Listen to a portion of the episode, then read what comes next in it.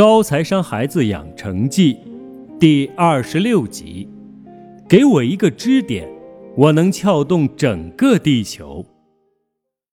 阿东有辆单车，最近他上学都骑着单车过来。用他的话说，既可以运动，又能省下交通费，一举两得。谁让他的游戏事业需要源源不断的资金投入呢？收入固定，只能从支出上想办法了。我前前后后研究着阿东的单车。小学三年级时就学会了怎么骑，还考到了单车章，但爸妈太忙，对骑单车也没兴趣，所以我骑单车的时候屈指可数。阿东看我左瞧右瞧，就说：“有什么好看的？想骑就借给你骑呗。”于是，在阿东的看护下，我在学校附近骑了一圈儿学校在半山。一来一回，刚好体验了一把冲下坡的刺激和爬坡的艰难。阿东教我如何针对不同的路况对单车进行调档，也就是将前后轮间的铁链在不同大小的齿轮间切换。有趣的财富单车论，跟阿东简单的讲解了一番财富单车论。作为资深骑手。他对这个理论的理解又比我更深了一层。他说：“骑单车时不能东张西望，要认准一个方向往前骑，不论上坡还是下坡，直到终点。对应投资，我想也是一样的。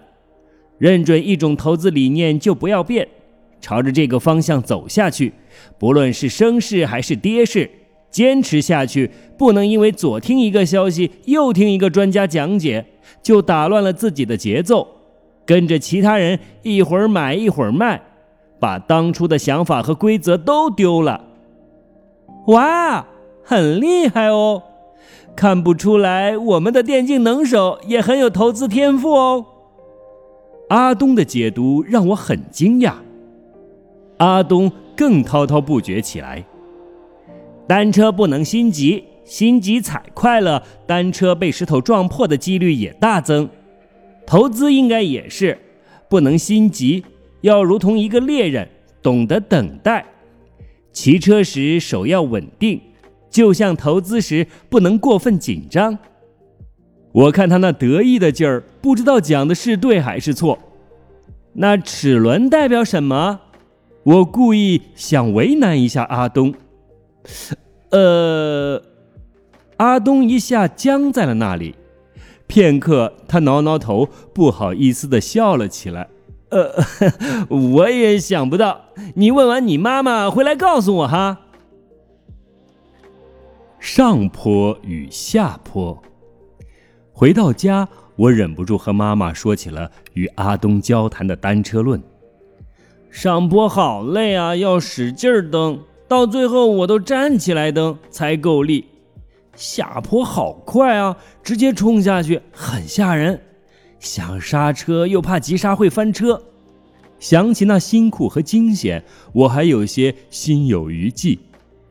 对了，还有调档变速，阿东教我了，怎么切换齿轮调档？齿轮到底代表什么？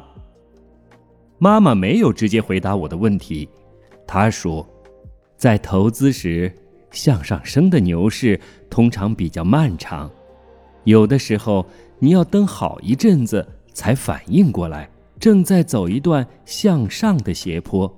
等你反应过来这是斜坡，就会有意识的用力蹬，就像投资时发现自己身处于牛市，就会主动加大投入。你用的力气越大，越快往上爬。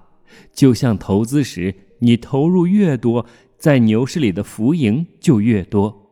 你越早发现自己处于向上的斜坡，越早开始发力时，向上爬越轻松。最糟糕的是，等快到坡顶时才反应过来，才开始用力蹬，结果一蹬就进入了下斜坡。下斜坡和大跌是一样。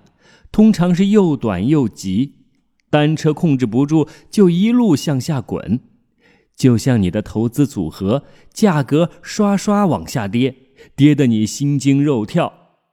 如果你急刹，把持有的投资品紧急卖出，就会立刻翻车，实现亏损。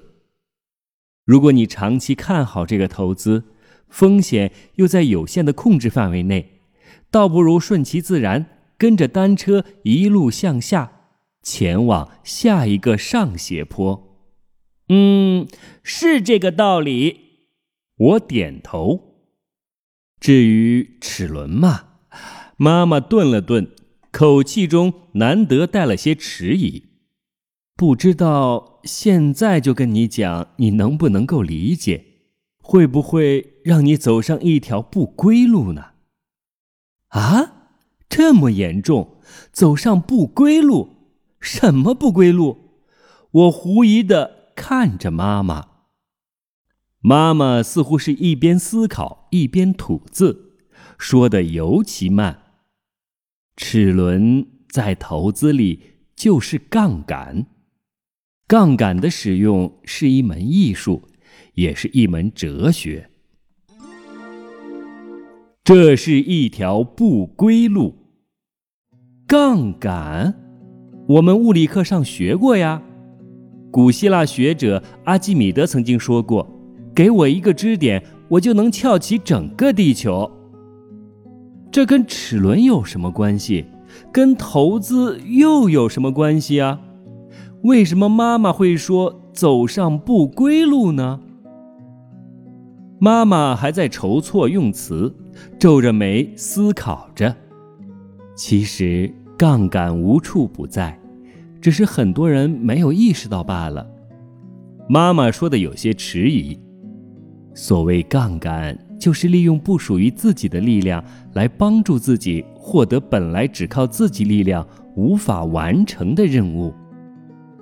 我的头顶似乎冒出了好几个大问号。物理老师讲的很简单呀，他就画了一张图，然后告诉我们，一个杠杆只需要一个支点和一根长棍，当手握的地方离支点的距离越长，就越省力。也就可以撬起更重的物件，看多简单呀！妈妈讲的真纠结呀，什么不属于自己的力量，什么靠自己力量无法完成的，像绕口令一样。我正想跟他展示一下我的解释，只听妈妈又说道：“我们把钱存在银行，收取一定的利息。”银行再用这钱借给他人，收取更高的利息。银行借用了我们的钱去获得利润，在这一组关系里，银行杠杆了我们，我们被杠杆了。他人为什么从银行借钱啊？各有各的理由。假设一个人去银行贷款买房，因为他觉得房子会继续升值。他就是借银行的钱去赚取比利息更高的回报，这个回报也许是财务上的房价上涨，也许是生活上的改善。在这组关系里，这个人杠杆了银行，银行被杠杆了。我接着回答：所以说，杠杆是利用不属于自己的力量，这力量可以是他人的时间、精力。也可以是纯粹的资金，使总的回报增加。太棒了，又发现了一项投资法宝。正兴奋着，妈妈又一次当头浇下一盆冷水。但是，杠杆是一面放大镜，它放大了回报的同时，也放大了风险。就像一把刀，用得好可以帮你庖丁解牛，自我防卫。用的不好会反伤了自己，怎么样伤了呢？妈妈的语气很凝重。最简单的例子，一家公司即将在交易所上市，公开发售它的股票，因为新股赚钱的几率很高，很多人都会去购买。买的人太多了，就要抽签，金额越多，占的签数越高，被抽中的几率也就越大，所以就有很多人会去临时贷款去抽新股。本来你只有买一百股的能力，现在因为用了杠杆，你买了一千股。如果每一股涨一块钱，原本你只能赚一百元，现在赚了一千元。如果借贷的成本是五十元，扣除杠杆成本后获利九百五十元，这是理想的状态。但是如果每一股跌了一元，你原本只会亏损一百元，现在呢，你亏了一千元，借贷成本仍旧需要支付，因此啊，实际亏损了一千两百五十元，比不用杠杆。多亏了一千一百五十元，啊，那应该怎么办？股神巴菲特曾经说过：“毫无疑问，有些人通过借钱投资成为巨富，但此类操作同样能使你一贫如洗。杠杆操作成功的时候，你的收益成倍放大，但它会使人上瘾。”一旦你从中获益，就很难回到谨慎行事的老路上去。当你用杠杆获得了几次成功后，这种收益的放大效应和人类的侥幸心理会诱使你变得异常贪婪，总是乐观的以为失败不会出现在自己身上。为了获得更大的收益，于是进一步扩大杠杆。所以我才会说。有可能让你走上一条不归路。果然是不归路。我心有余悸的问：“有解决的办法吗？”借不借钱？妈妈自顾自说着。另外一个极端是因为害怕带来成倍的风险，很多人选择完全不使用杠杆，即完全不借钱或者不负债。完全不借钱，靠复利慢慢积累也不错呀，没什么风险。我们说过，不能回避风险，要管理风险。杠杆这么好的工具，如果不用，岂不可惜？况且很多投资项目都有门槛，资金体量要求比较大，比如房子或私募基金项目。杠杆或者说负债能帮助你跨越这个门槛。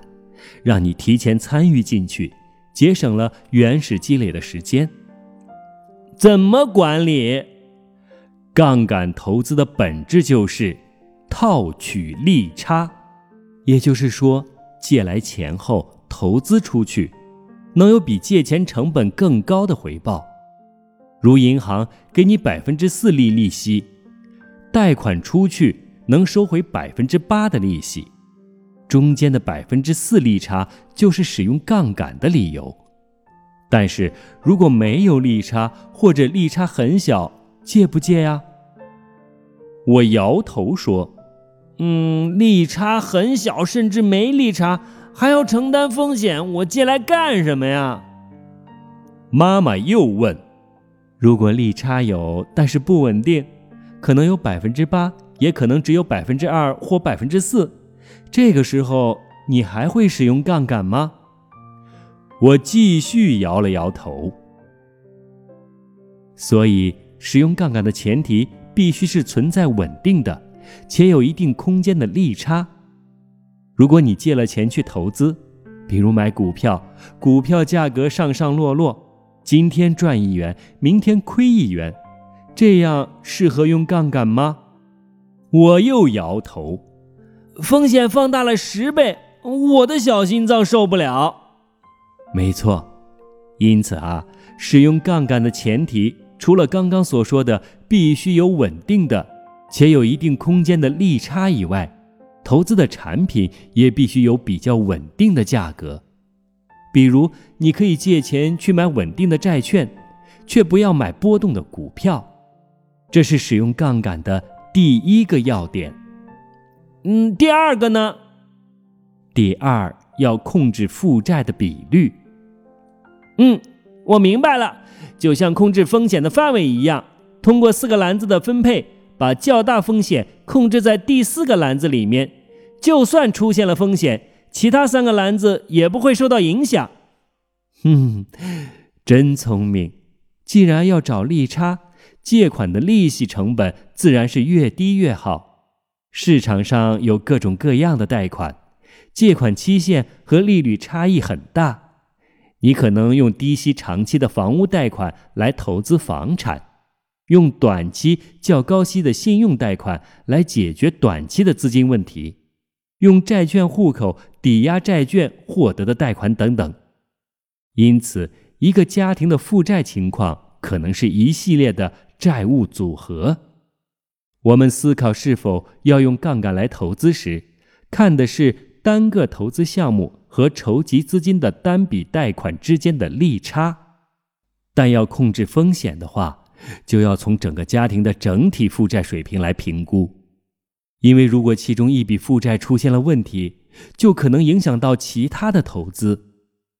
一个公式：负债收入比等于月负债支出除以每个月的收入，可以用来评估家庭是否有能力承担当前的负债水平。参考值是百分之四十。